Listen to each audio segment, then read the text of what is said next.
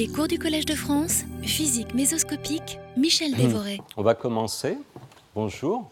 Bienvenue à ce cours euh, sur les circuits et les signaux quantiques.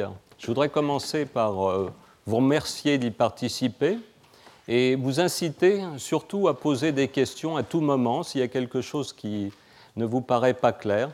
Euh, n'hésitez pas à m'interrompre. je pense que euh, le cours euh, bénéficie euh, énormément des différentes questions. En fait, il n'existe pas le cours si vous n'intervenez, si vous n'intervenez pas. Donc, voilà. Donc, cette année, nous allons poursuivre un sujet que j'avais commencé à traiter l'année dernière, donc ces circuits et ces signaux quantiques. Avant de commencer, je vais vous signaler un certain nombre de détails D'abord, les, euh, les, transparents de ces leçons euh, sont, euh, sont, sur Internet. Vous pouvez consulter en fait les leçons précédentes en allant sur le site de, de, la chaire. vous commencez par aller sur le site du Collège de France et puis vous suivez cet arbre.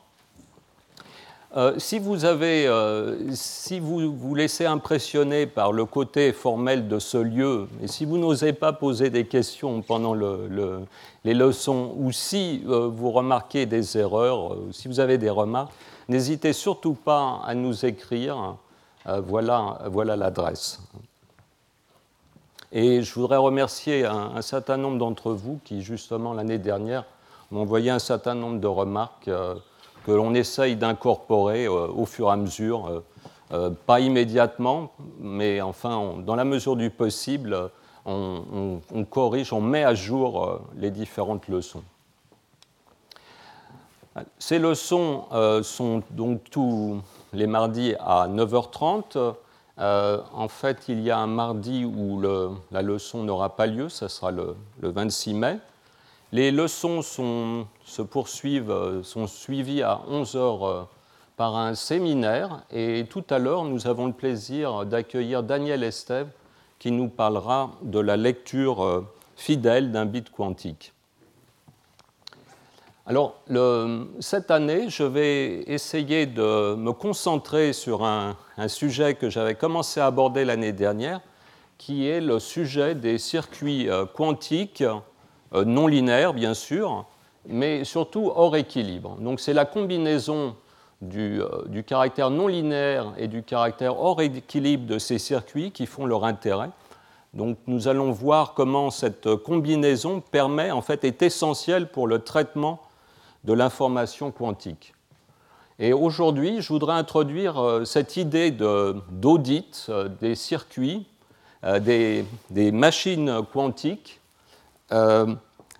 et donc indiquer comment euh, ces, circuits permettent euh, de comprendre comment est traitée l'information dans les moindres détails, c'est-à-dire d'être capable de faire la comptabilité de l'énergie et de l'entropie qui est nécessaire à un calcul ou à un traitement de l'information. Et euh, bon, j'ai indiqué ici euh, les sujets que l'on abordera pendant le cours. Euh, donc, je répète encore une fois, donc ces leçons sont quand même fluides. Vous pouvez intervenir et, changer le programme. Donc, cette, liste est donnée à titre indicatif. Si on, on, passe beaucoup de temps sur une question, eh bien, peut-être on, on, sacrifiera un de, ces, un de ces sujets. Ça n'a pas beaucoup d'importance. Euh, je poursuivrai euh, ce, sujet l'année prochaine en, parlant plus précisément de, calcul quantique dans les, circuits à l'état solide. Cette année, je me, euh, plutôt sur le traitement, disons, on va dire, analogique de l'information, en, reportant le, traitement vraiment digital, hein, spécialement digital, à l'année prochaine. Il y a un certain nombre de progrès euh, très notables qui se sont faits ces derniers temps dans le domaine du calcul et je pense que l'année prochaine, la situation sera mûre pour, euh, pour en parler en détail. Donc aujourd'hui, on va introduire cette notion d'audit des machines à, traiter l'information. Et ça me permettra aussi de, faire une petite revue des sujets qu'on a abordés l'année dernière et puis de, vous parler de la caractérisation de la non-linéarité des circuits et de leur, caractère au rééquilibre. Euh, peut-être si on a le temps, on, pourra aborder, euh, décrire un, peu les sujets qui vont être traités dans les leçons euh, suivantes, mais si on, ne peut pas le faire, ça n'a pas beaucoup d'importance. Et je terminerai finalement pour parler la, disons, en rappelant les questions qui vont être traitées pendant ce cours. Donc euh, voilà. Alors, euh, donc, euh, je voudrais d'abord introduire cette idée de circuit électrique quantique. Les circuits électriques ordinaires sont omniprésents. Donc, je vous rappelle que l'intérêt des, des, circuits, c'est leur architecture modulaire. Ils sont fabriqués à partir d'un petit nombre d'éléments élémentaires, un peu à la façon d'un jeu de Lego. Et malgré la simplicité de chaque élément élémentaire, en fait, les combinaisons peuvent euh, donner des, réseaux très compliqués qui, ont des fonctions très sophistiquées. L'intérêt des circuits aussi, c'est qu'on peut les fabriquer par des méthodes euh, parallèles et donc euh, arriver à un nombre incroyable d'éléments, puisqu'on en est maintenant, comme vous le savez, à un milliard de transistors par puce en fait, il est impossible de donner une idée de la complexité de ces puces qui ont, disons, le si, on devait. Euh, euh, là, c'est une photo finalement basse résolution d'un Pentium d'Intel. La complexité de, ces circuits est équivalente à, l'île de Manhattan, euh, avec une résolution qui serait celle des tiroirs d'une commode. Euh, donc, euh, il est impossible de, représenter cette complexité dans, une photo. Euh, donc, cette, fabrication en parallèle permet finalement cette miniaturisation, mais aussi une uniformité des éléments. C'est-à-dire que finalement, ce modèle d'éléments tous identiques formant un réseau est très bien implémenté dans les réalisations des circuits intégrés.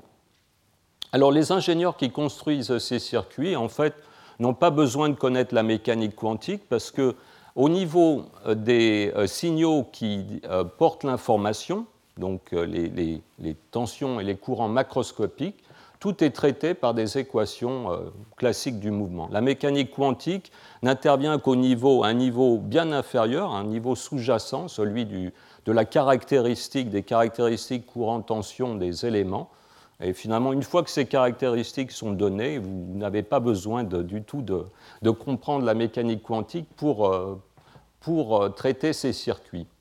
Euh, donc dans, ces leçons, au contraire, on, va traiter de circuits dans lesquels la mécanique quantique joue un rôle fondamental au, au niveau supérieur, au niveau de, des, des, signaux qui portent l'information. Alors, une idée des, ordres de grandeur quand même. Donc, les, circuits dont je vais parler sont des circuits micro-ondes. actuellement, euh, disons, euh, ce qu'on appelait autrefois les radiofréquences euh, sont devenues les, coïncident avec les micro-ondes.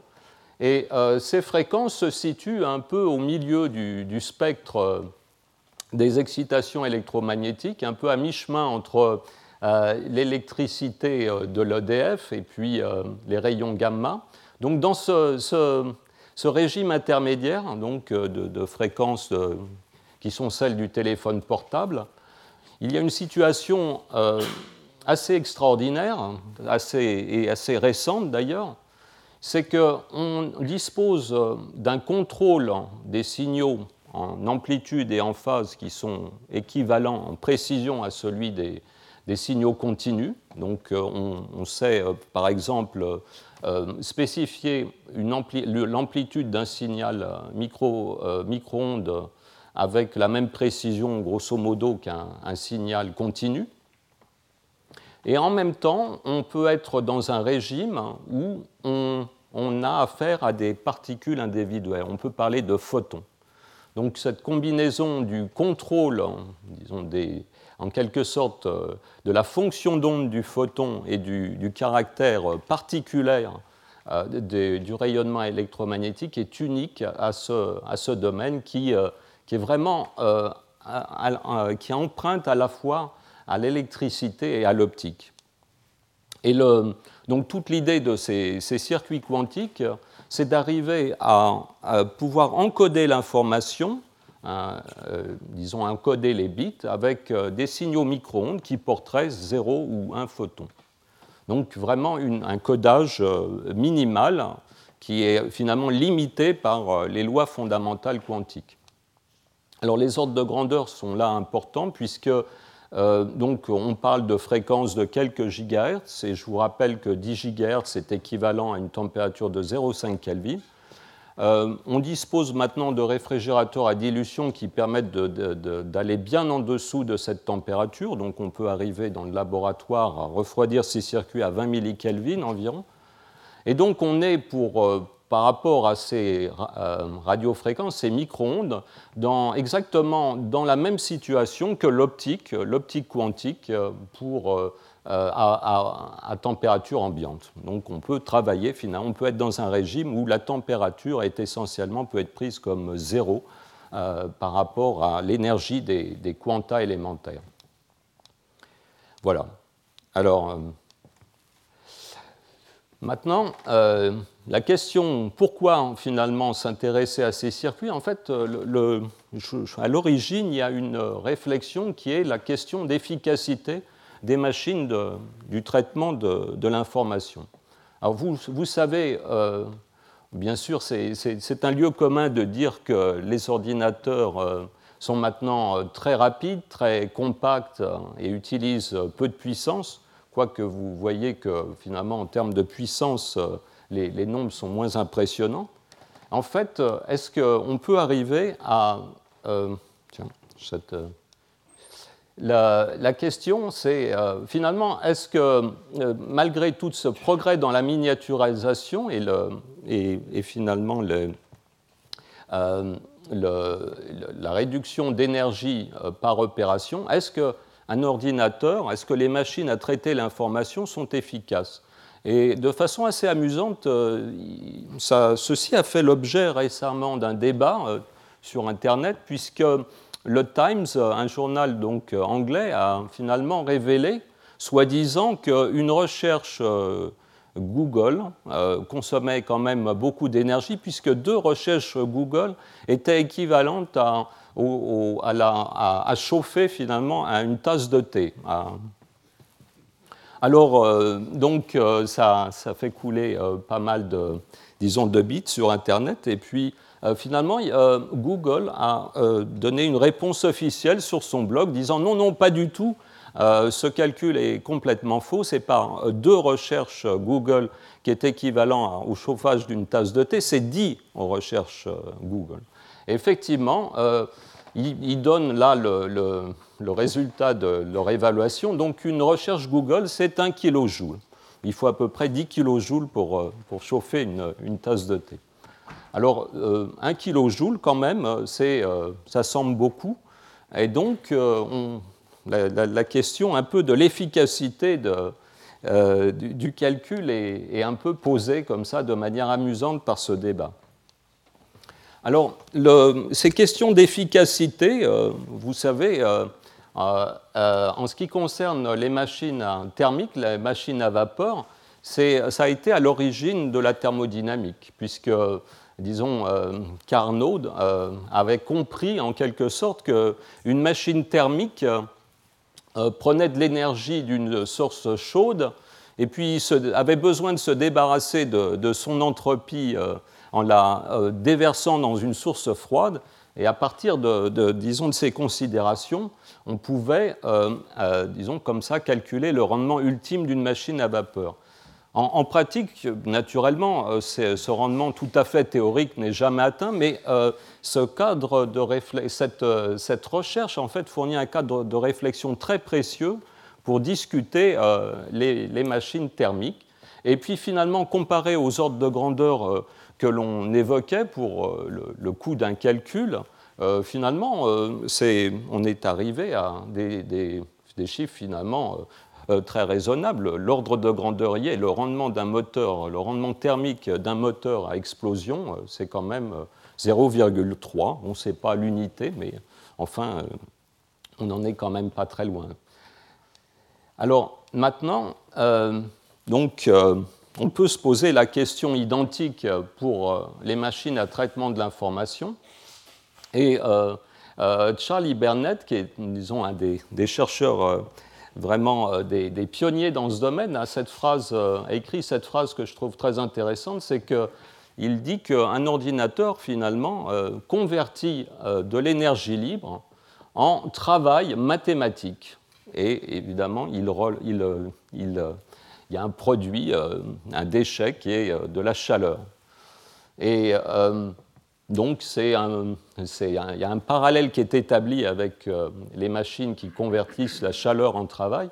Et, ça, cette phrase pose vraiment le problème de, finalement de, l'énergie qui est utile pour une opération de calcul élémentaire.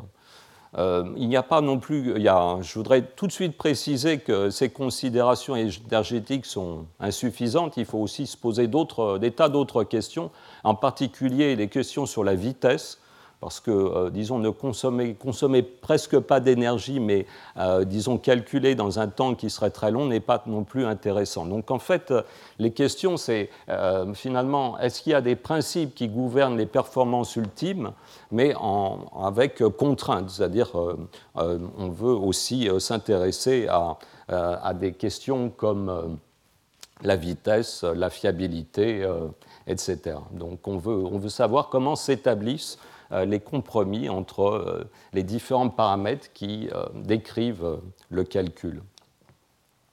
La réponse à la question de Bennett est, assez intéressante et on, connaît une limite, la limite inférieure au coût du calcul. Elle est théorique, très théorique, mais amusante, puisque en fait, lorsque on, on effectue un calcul, en principe, euh, la machine peut fonctionner de manière réversible. Donc les différentes étapes du calcul, en principe, pourraient s'effectuer sans consommer d'énergie. Euh, l'énergie que l'on consomme, assez curieusement, euh, c'est lorsqu'il faut effacer le registre de sortie de la machine, le registre qui présente les résultats. Donc par exemple, le résultat des, calculs va, être ce nombre écrit en binaire ici. Euh, on va vouloir euh, utiliser la machine une seconde fois pour faire un nouveau calcul. Il va falloir euh, sortir le résultat et donc il va falloir effacer les bits qui avaient déjà été écrits. Et c'est là où, le coût se manifeste, c'est-à-dire que c'est le, le, coût d'effacement du registre qui finalement correspond à la dépense d'énergie minimum du calcul. On aboutit euh, ainsi à un, nombre extraordinairement petit, puisque en fait, c'est CKBT, euh, euh, le B ici devrait être là. donc, le coût par bit, c'est donné par l'énergie des fluctuations thermiques. Et, donc, par bit, on a finalement 10, 20 joules hein, à, à, température ambiante. Donc, vous voyez, par rapport au kilojoule euh, de, la recherche Google, euh, euh, on a des, tas d'ordres de grandeur de différence, même si on admet que Google vous donne, mettons, disons, un gigabit d'information, on est quand même très loin du compte par rapport, disons, au, minimum requis par les lois de la physique. Alors cette question des, disons, du coût du calcul intervient en fait, il y a une relation entre les questions euh, euh, du, coût du calcul et euh, la thermodynamique. Vous savez que donc, Maxwell a, introduit ce fameux démon qui en principe pourrait arriver à, violer la seconde loi de la thermodynamique. Donc je vous, rappelle que ce démon observe euh, les molécules de gaz euh, et lorsqu'une molécule lente arrive, il la laisse passer et lorsqu'une molécule rapide cherche à passer par cette porte, il ferme la porte, et donc il peut comme ça, par cette suite, disons, d'observation et de, de, fermeture de porte, arriver finalement à séparer les molécules froides des molécules chaudes, à réaliser un, gradient spontané de température et donc violer le second principe. Et ce, paradoxe apparent euh, est resté euh, euh, entièrement compris jusque dans les années 60, où justement ce principe du coût de l'effacement de l'information a, permis de, clarifier la situation. En fait, on sait maintenant qu'en principe, ce démon peut opérer dans toutes ces étapes euh, absolument euh, sans, consommer d'énergie ou d'entropie. Il peut observer euh, les molécules, il peut, calculer leur trajectoire et il peut décider de fermer ou non la porte. Tout ça a un coût nul. Le seul problème, c'est que ces calculs demandent de la mémoire. Il a une certaine réserve de mémoire, mais tôt ou tard, cette réserve de mémoire va être utilisée et donc, euh, lorsqu'il arrivera à la fin de sa mémoire, eh bien, il faudra qu'il efface pour pouvoir continuer son, opération. Et c'est au moment où il va effacer cette mémoire que le second principe de la thermodynamique euh, va demander son dû. Et, euh, donc, finalement, ce, KT par bit va exactement correspondre à, eh bien, à l'énergie qu'il aura comme ça euh, accumuler. Donc euh, cette euh, apparition spontanée d'énergie ne, ne, se fera pas en, régime permanent. Ce qui est quand même curieux, c'est qu'on voit que s'il dispose de cette réserve de mémoire au départ, eh bien, pendant un certain temps, le, viol du second principe pourra tout à fait s'effectuer. Mais en fait, vous voyez que pour un gaz macroscopique, un, nombre, de, molécules égal au nombre d'Avogadro, on ne dispose pas finalement encore assez de mémoire pour violer le principe de la thermodynamique pendant très longtemps. Alors ce, principe de l'effacement de la mémoire, euh, disons, c'est je trouve assez intéressant. Et puis, euh, je voudrais vous rappeler qu'actuellement, dans de nombreux laboratoires, euh, on n'efface jamais la mémoire en fait, on se contente juste d'en acheter euh, euh, de, la nouvelle. Et un jour, un jour, euh, ceci nous, rattrapera. Un jour, il faudra effacer nos données parce qu'on ne pourra pas continuer comme ça à, acheter de l'information. Mais on vit pour l'instant, disons, dans le monde scientifique, dans cette, dans cette étape un peu transitoire. Alors, il n'y a pas que le, coût d'information, euh, d'effacement de, l'information qui compte, il y a aussi euh, la capacité à transmettre de l'information rapidement. Et euh, il y a aussi une limite qui est connue dans les communications des signaux, donc qui sont essentielles. Par exemple, on, parlait de recherche Google. Google, euh, finalement, rassemble de l'information sur différents serveurs et, vous l'envoie. Donc, euh, il faut communiquer, il faut que les ordinateurs communiquent entre eux.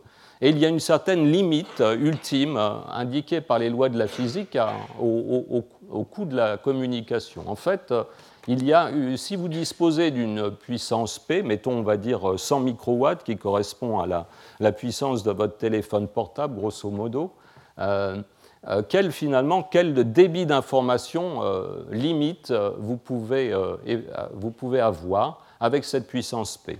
En fait, la réponse est donnée par cette très jolie formule. Donc la capacité d'un canal unidimensionnel hein, pour transporter l'information est, proportionnelle à la racine de la puissance divisée par h bar. Vous voyez que ça fait bien euh, une, euh, une fréquence, c'est-à-dire un nombre de, bits par seconde. Et, euh, pardon, là c'est microwatts, ça devrait être ça n'a pas été converti. mais 100 microwatts, ça correspond à peu près à 10 puissance 15 bits par seconde. Là aussi, on a on arrive à des nombres gigantesques, on est bien, bien loin, de, bien loin du compte. Donc vous voyez, il y, a, vraiment de la place pour, euh, améliorer, pour améliorer les choses. voilà donc un peu la motivation pour s'intéresser à, ces circuits quantiques hein, qui, dans, dans, lesquels on pourrait en fait analyser dans le détail la façon dont, se fait, dont est traitée l'information. Je vous rappelle que des machines à traiter l'information qui fonctionnent au niveau quantique sont maintenant, euh, euh, euh, disons, ont, plusieurs implémentations. Et, j'ai classé les implémentations un peu par leur caractère plus ou moins macroscopique. Donc on peut, disons, manipuler l'information quantique en se servant de photons qui voyagent par exemple dans des fibres optiques on peut euh, euh, utiliser les spins nucléaires, les atomes, les molécules, les, quantum dots dans les semi-conducteurs euh, sont aussi une possibilité.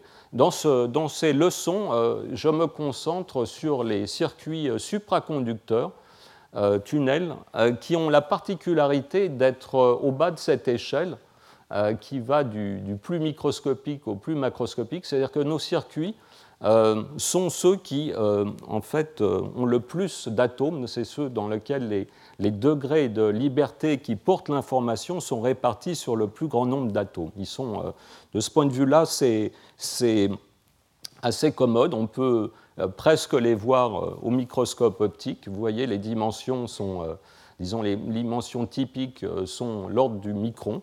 Évidemment, le danger de ces implémentations, c'est que le couplage avec euh, des degrés de liberté parasites peut être euh, très important et donc il faut, euh, disons, développer toutes sortes d'astuces pour justement éviter cette situation, éviter que ces degrés de parasites détruisent la cohérence quantique. Voilà, donc j'ai donc présenté un peu j'ai fait une présentation très générale et très rapide de ce domaine de recherche. Euh, je voudrais maintenant, euh, disons, aborder euh, ces questions de, la non-linéarité et du caractère hors équilibre des circuits, et je vais faire un bref rappel de ce que j'avais introduit l'année dernière sur la façon dont, on décrit ces circuits. Alors, je, vous rappelle qu'un circuit radiofréquence, c'est un, réseau qui, contient des, éléments ces éléments euh, sont disposés sur des branches euh, du circuit qui joignent les nœuds. Ce qui est important de, comprendre, c'est que chaque branche est caractérisée par un couple de variables, donc la tension dans la branche et le courant dans la branche. Alors contrairement au, cas continu, la tension dans la branche est quelque chose qui est assez particulier. On ne peut pas simplement prendre la différence entre les potentiels des nœuds, cette notion euh, qui existe pour le cas continu ne peut pas s'appliquer pour le cas euh, radiofréquence.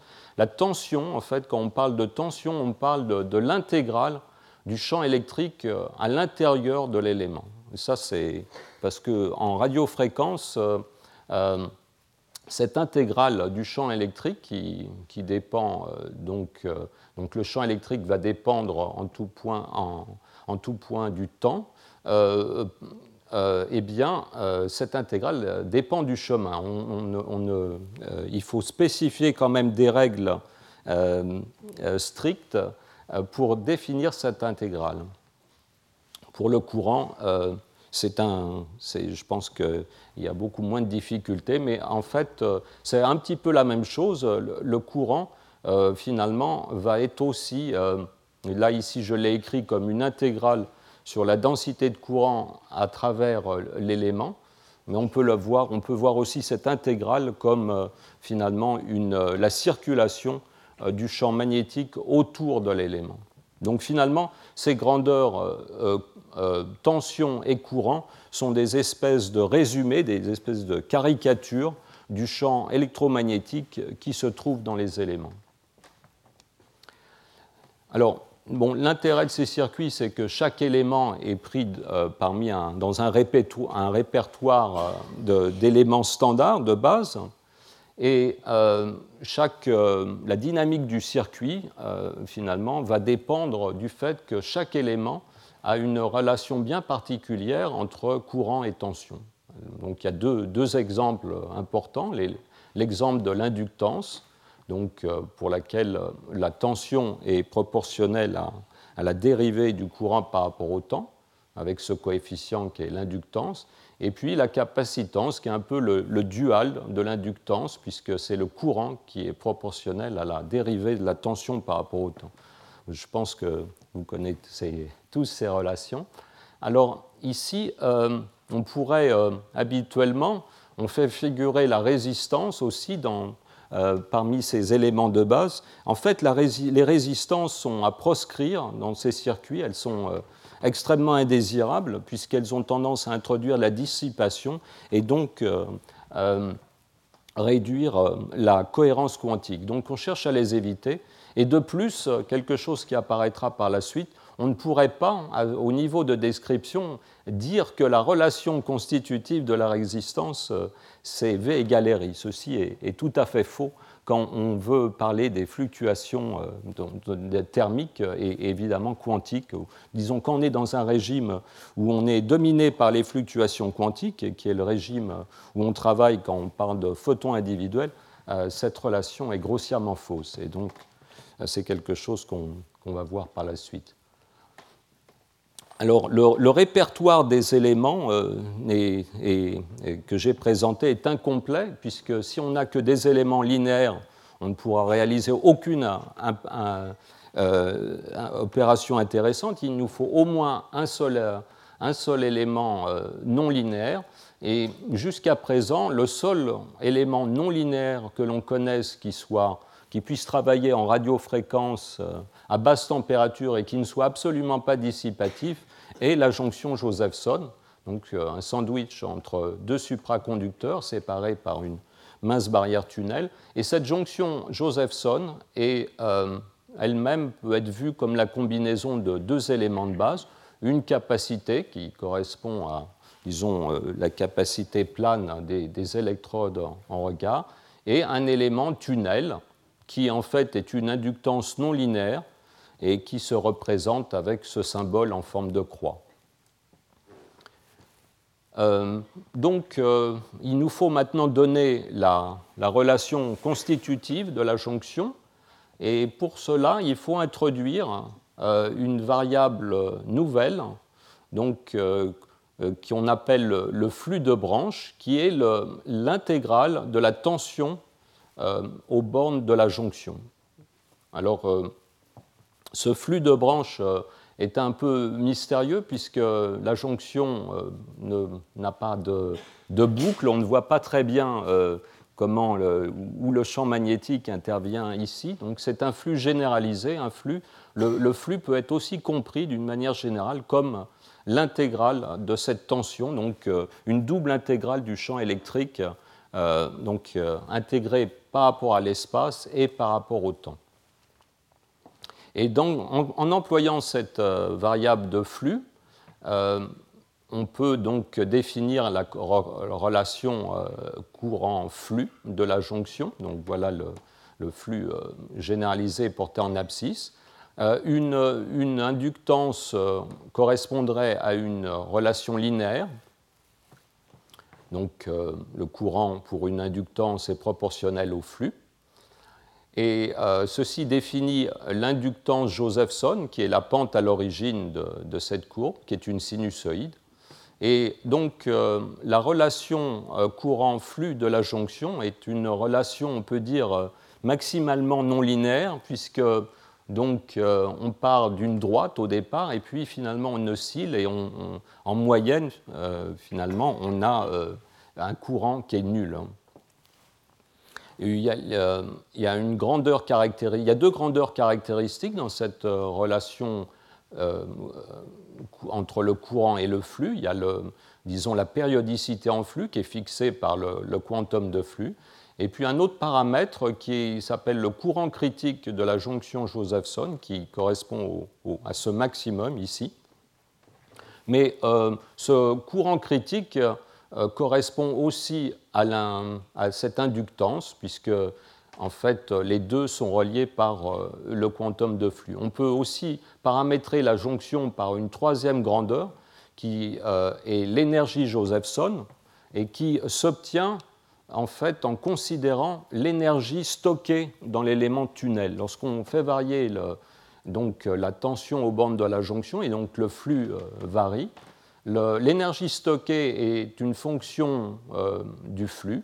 Au début, euh, du fait de la relation linéaire entre le courant et le flux, on a une relation parabolique pour l'énergie, mais cette parabole s'évase et puis, disons, devient un, cosinus euh, pour les, flux importants. Et ce paramètre, euh, l'énergie Josephson, euh, traduit également, est équivalente au courant critique et à l'inductance Josephson. Et disons deux fois l'énergie Josephson, c'est la hauteur de, cette, de, cette, de ce potentiel, de cette barrière énergétique. Voilà je vois que vous ne posez pas de questions, donc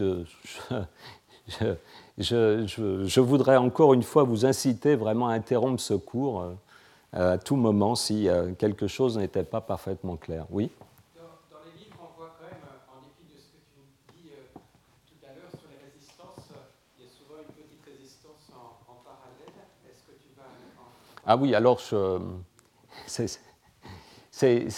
très bien de me poser cette question parce que euh, en fait, ce sujet est, vraiment euh, assez euh, complexe et je dois dire qu'il y a pas mal de désinformation dans la littérature à ce propos. Donc, effectivement, on voit des fois une résistance représentée en, parallèle dans ce modèle. Cette résistance, en fait, euh, n'existe pas en principe euh, à basse température. il n'y a pas de, disons, une bonne jonction tunnel bien fabriquée à, une température bien inférieure à celle de la température critique des supraconducteurs et parfaitement non dissipative. il y a un certain nombre de difficultés expérimentales, pratiques, on pense, qui fait qu'il peut y avoir une dissipation résiduelle quand on ne prend pas un certain nombre de précautions. Mais euh, c'est d'ailleurs, en fait, je, discuterai ce sujet un, peu plus loin dans, ces leçons, mais euh, en fait, on peut considérer que avec une très bonne approximation, cet élément est, entièrement non dissipatif. Et donc, euh, les, résistances, si elles sont rapportées ici, traduisent soit une volonté délibérée de, créer de l'amortissement, ce qui peut être le cas dans certains dispositifs, soit une façon phénoménologique de traiter quelque chose qui est euh, incompris dans le système. Euh, ce transparent répond un peu à, ta question. Donc, si on imagine un, sandwich euh, parfait, et puis si on ne connecte pas, disons, les, supraconducteurs à l'extérieur, et donc s'il n'y a pas de, perturbation euh, euh, extérieure, en principe, la théorie BCS de la supraconductivité nous indique qu'on doit avoir les états suivants. Hein. On donc on imagine deux supraconducteurs dans leur état fondamental, séparés par une barrière isolante il va y avoir un paramètre macroscopique quand même qui va euh, rester, qui est euh, le nombre d'électrons qui sont passés par effet tunnel à travers la jonction. On va supposer que l'ensemble de ces deux euh, supraconducteurs est neutre, est électriquement neutre. Donc la charge ici, c'est uniquement la charge qui est passée à travers la jonction. Et en principe, donc, la théorie BCS nous dit que voilà tous les états qu'on aura. Donc on a, des, on a, différents états fondamentaux qui correspondent à un nombre d'électrons transférés qui est pair. Et chacun de ces états euh, est parfaitement non dégénéré. Donc euh, il n'y a pas de, degré de liberté résiduelle du système dans chacun de ces états. Bien sûr, si on fournit une énergie qui est égale à disons à deux deltas, donc le gap des excitations dans un supraconducteur, on pourra casser une paire.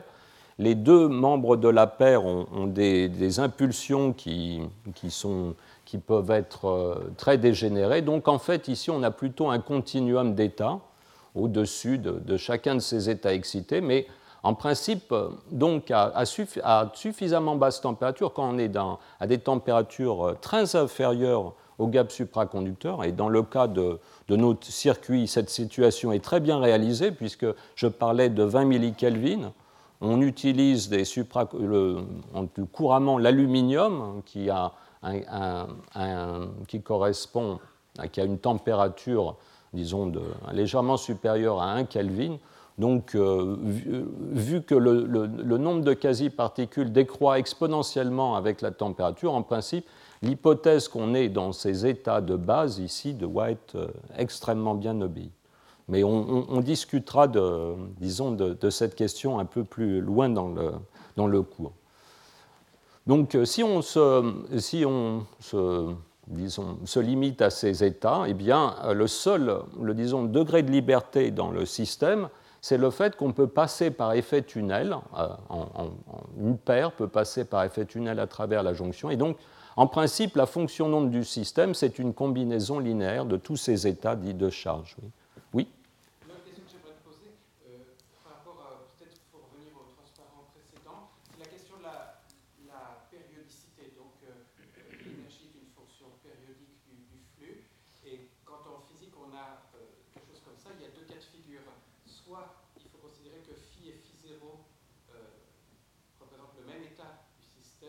Oui. Euh, soit, euh, effectivement, on a quelque chose qui est périodique, mais euh, phi et, phi plus phi 0 sont, différents. alors, on sent bien que cette identification est liée à la quantification de la, charge. Donc, ma question, c'est dans quel cas on doit considérer cette variable comme définie sur oui. Oui, oui, c'est, je te remercie, Benoît, de, me poser ces questions parce que en fait euh, c'est bien parce qu'en plus j'ai préparé les transparents pour y répondre donc, euh, donc on ne s'est pas concerté avant donc euh, c'est effectivement absolument la question que tu soulèves là est absolument cruciale D'ailleurs, le, but, je crois que l'intérêt de ce genre de cours, c'est d'arriver à discuter ce genre de questions de base. Donc là, j'indique bien que finalement, il reste pour ce système un, degré de liberté qui est discret, le nombre de paires de Cooper qui est, passé par effet tunnel euh, à travers la barrière. Et donc, si on peut considérer ce nombre comme discret, la variable conjuguée, qui est la phase, euh, euh, donc ce flux phi, qui est l'intégrale de la tension, doit être, d'après les, principes de la mécanique, doit être une fonction qui vit, une variable qui vit sur un cercle et, donc, et non pas de moins l'infini à plus l'infini. Hein, c'est une symétrie. Euh, si on, peut, si on a vraiment cette quantification de la charge euh, euh, parfaitement discrète, eh bien, cette variable de flux est contrainte à vivre sur un cercle. Et on, verra plus loin dans, dans, les leçons justement comment on peut passer continuellement de cette situation où la charge est parfaitement discrète à une, une, situation où elle devient continue et où le, flux, euh, lui, va devenir euh, non pas être une variable sur un, cercle, mais sur une ligne. En fait, euh, c'est assez intéressant parce que la mécanique quantique permet de, résoudre cette, difficulté. On peut passer en fait de manière un peu graduelle de, ces situations qui, ont l'air topologiquement complètement antagonistes. Alors, donc, peut-être euh, pour euh, les non-spécialistes, il faut que je rappelle que euh, donc, tension et courant ne sont pas en mécanique quantique des variables, disons, très pratiques à manipuler. On préfère donc le flux de, branches, comme je dont, dont, on a parlé, et aussi la variable correspondante pour le courant et la charge de branche, qui est l'intégrale par rapport au temps du courant.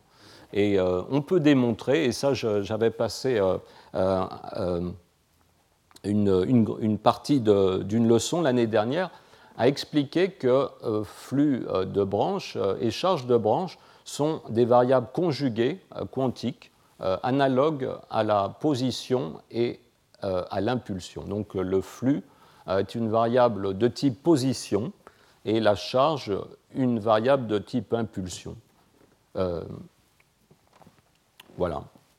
Et bon, ça aussi, ça, fait partie d'une de, questions qu'on peut, qu'on peut débattre, la, justification finalement ultime de, de, cette, de cette relation. Et je vous renvoie, je vous renvoie la, une des leçons de la, semaine, de, la, de l'année dernière. Donc, cette, cette, ce caractère quantique du flux et de la charge, alors parlons par exemple euh, du flux à travers cette self d'un circuit LC. le courant, l'intégrale du courant qui la traverse, euh, cette charge, en fait, on peut la comprendre comme la charge qui se dépose sur la capacité en parallèle avec la self. Et ce système, quand il est traité quantiquement, donne des niveaux d'énergie euh, discrets. Et on peut changer de représentation. Au lieu de parler de flux et de charge, on peut parler euh, d'opérateurs de création et d'annihilation euh, pour les excitations de cet oscillateur. Donc vous voyez, c'est juste un, changement de, coordonnées. Au lieu d'avoir un commutateur pour le flux et la position égale à IH bar, dans ce nouveau système de coordonnées, le commutateur est égal à 1. Et euh, ce qui est intéressant ici, c'est que vous voyez que le même système qu'on décrivait euh, en parlant de paire de Cooper, hein, qui avait été passé par euh, effet tunnel, on peut le voir aussi ici sous forme de photons. Il y a, une, il y a une, disons une de, plusieurs représentations pour ces circuits. On peut parler de, de charge et de, et de flux mais on peut parler aussi en termes de, photons. donc, euh, je voudrais attirer votre attention sur le fait que euh, le flux et la charge doivent être normalisés pour former ces, opérateurs de création de photons qui sont sans dimension, eux. Et les facteurs de normalisation sont intéressants. C'est l'amplitude des fluctuations de point zéro euh, dans l'état fondamental. Donc, l'état fondamental de l'oscillateur a des, fluctuations à la fois pour le flux et pour la charge, et, disons l'amplitude de ces fluctuations constitue les, facteurs de, normalisation ici. Euh, je voudrais aussi euh, indiquer, parce que ça c'est une question qui peut surprendre, donc je parle de photons ici pour cet oscillateur. Il s'agit évidemment de photons qui sont piégés des photons qu'on pourrait imaginer arrivant de l'extérieur et se trouvant piégés dans ce circuit. Parce que d'habitude, l'idée du photon correspond plutôt à une particule qui se propage, mais ici, vous voyez, le, photon peut être euh, stocké dans cet oscillateur. Donc, euh, euh, quelque chose que je rappelle aussi, c'est que l'oscillateur harmonique a bien des niveaux quantifiés d'énergie, mais il ne peut absolument pas convenir pour euh, effectuer des opérations intéressantes, puisque les transitions entre niveaux sont toutes dégénérées. Lorsque vous irradiez un circuit LC, vous, euh, vous effectuez toutes ces transitions simultanément et vous ne pouvez pas adresser un niveau en particulier. Pour pouvoir adresser un niveau en particulier, il faut que l'énergie, le, potentiel, par exemple, soit euh, autre chose qu'une parabole. N'importe quelle autre fonction convient. Euh, et à ce moment-là, la, dégénérescence de l'égalité des fréquences de transition est levée. Et donc, euh, on peut, en adressant le système en fréquence par différentes, disons, différentes irradiations, le peupler dans, un état arbitraire en combinant une série de, signaux. Oui. Je viens de montrer la jonction Josephson les niveaux d'énergie que tu indiquais, ils correspondaient finalement à une charge. Oui. Et après, tu passes. Donc, les niveaux, ils ne sont pas régulièrement espacés. Et après, tu passes du circuit LC, mhm. qui lui a des niveaux réguliers. Oui. Alors, dans le cas du circuit. Euh, donc, ce que je. Effectivement. Donc, on peut. Ce que je, voudrais préciser là, parce que peut-être euh, ça. Il y a une description de ces circuits en termes de charge euh, et de flux. La, description en termes de charge est discrète uniquement dans le cas des, jonctions Josephson. Dans, le cas des jonctions Josephson, charge, l'opérateur charge va avoir des, valeurs propres discrètes. Mais ce n'est pas le cas en général et ce n'est pas le cas pour, euh, le circuit LC. Par contre, dans la base des photons, la base des photons sera, elle, toujours discrète. Quand on, travaillera dans la base des photons du circuit, là, euh, le nombre de photons sera toujours discret. Je ne sais pas si ça, ça, répond à ta question. Dire que peut, il y a deux, deux représentations équivalentes donc soit charge et flux ou soit un photon, euh, opérateur de création et d'annihilation. Euh, le nombre de photons et, enfin la base des, photons est toujours euh, discrète. Par contre, la base, si on travaille en charge, il faut qu'il y ait une symétrie, comme par exemple cette conservation de la charge des îles, pour que les charges soient elles aussi discrètes. Euh, d'ailleurs, euh, il y a peut-être, euh, c'est une question tout à fait fondamentale, je vais, on va passer ça.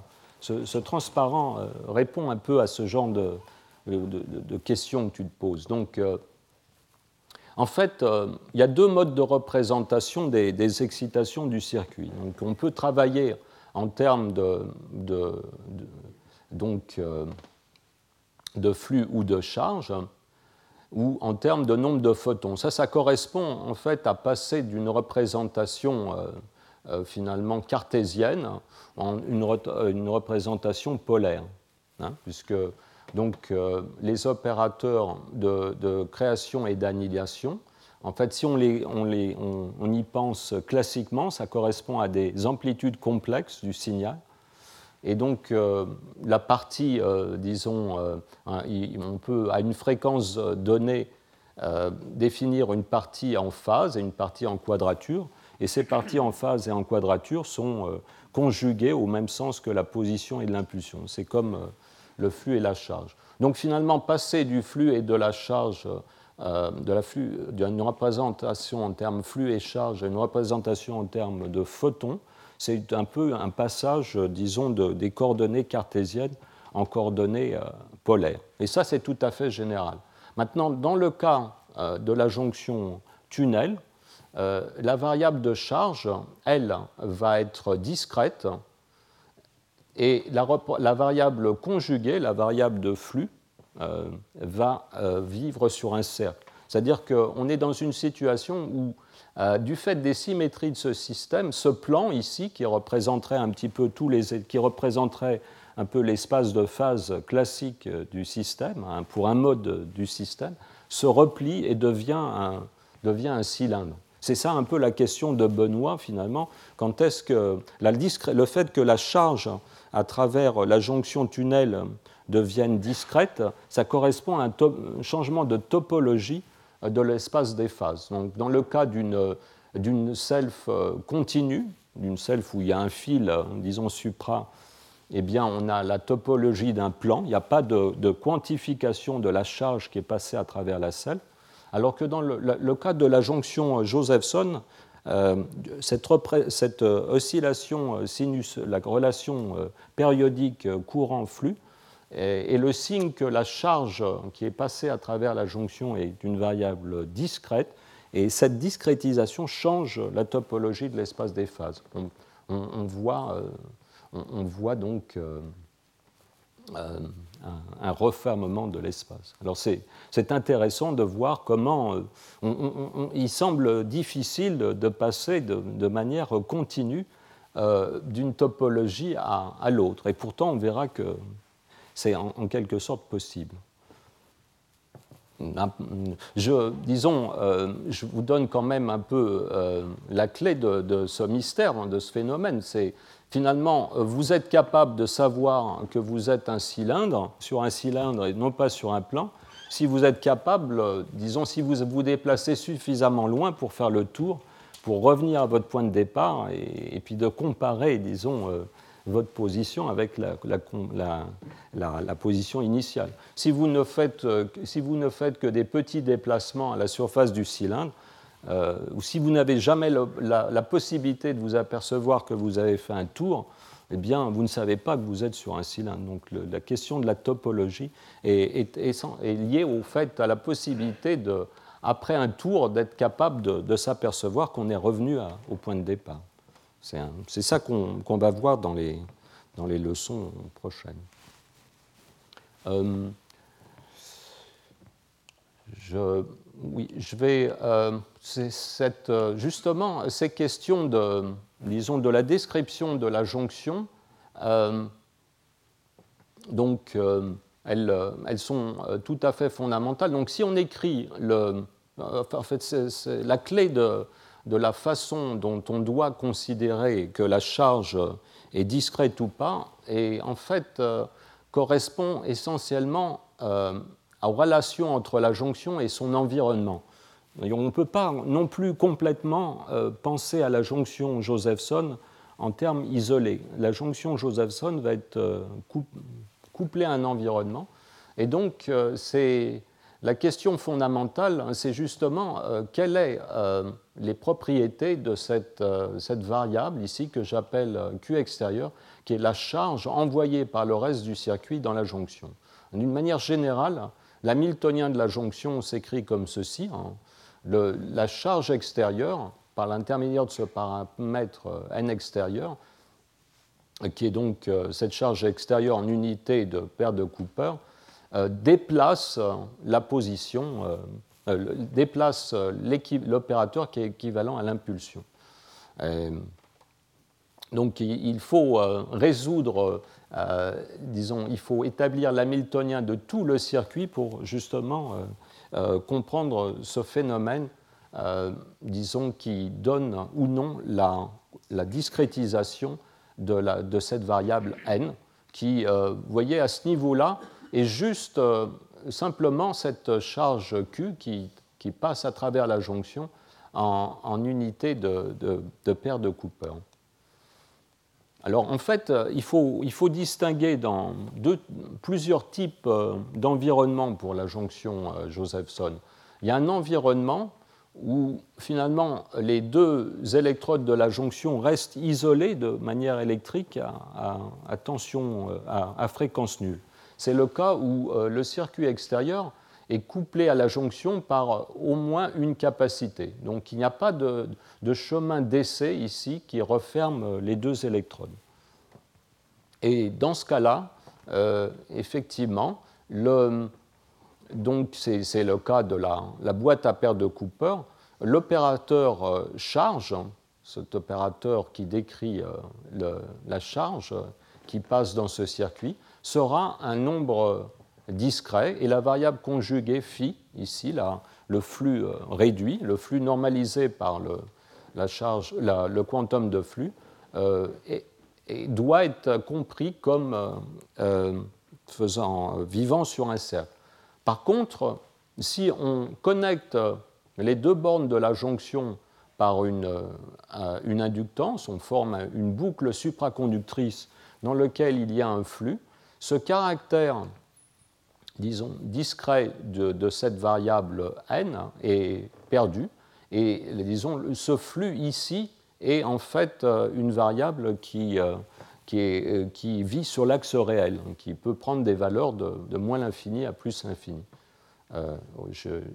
donc ça, ce, devrait y avoir un, ce, terme était mis au carré ici.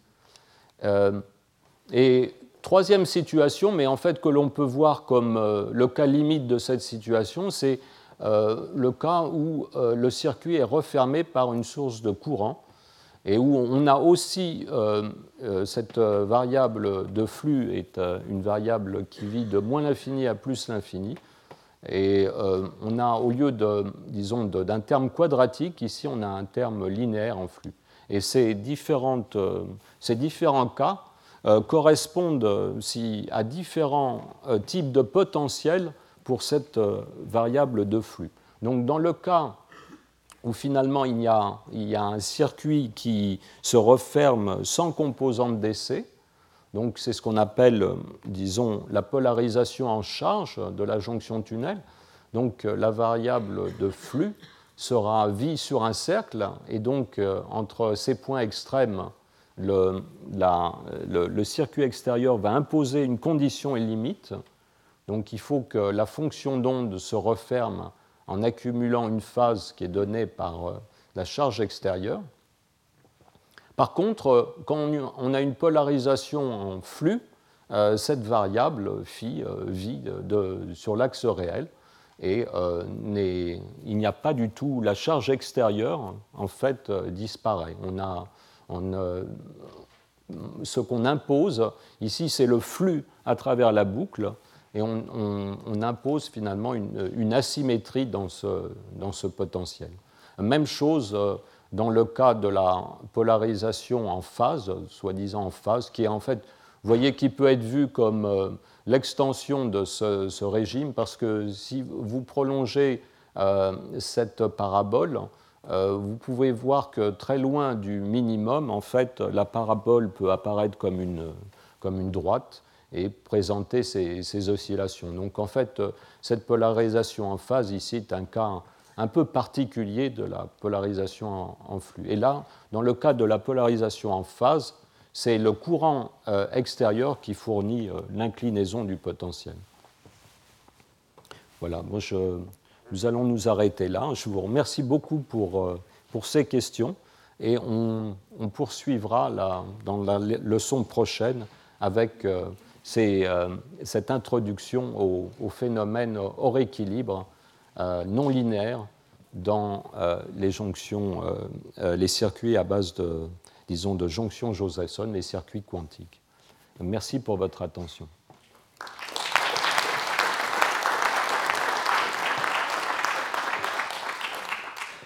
Retrouvez tous les podcasts du Collège de France sur www.collège-de-france.fr.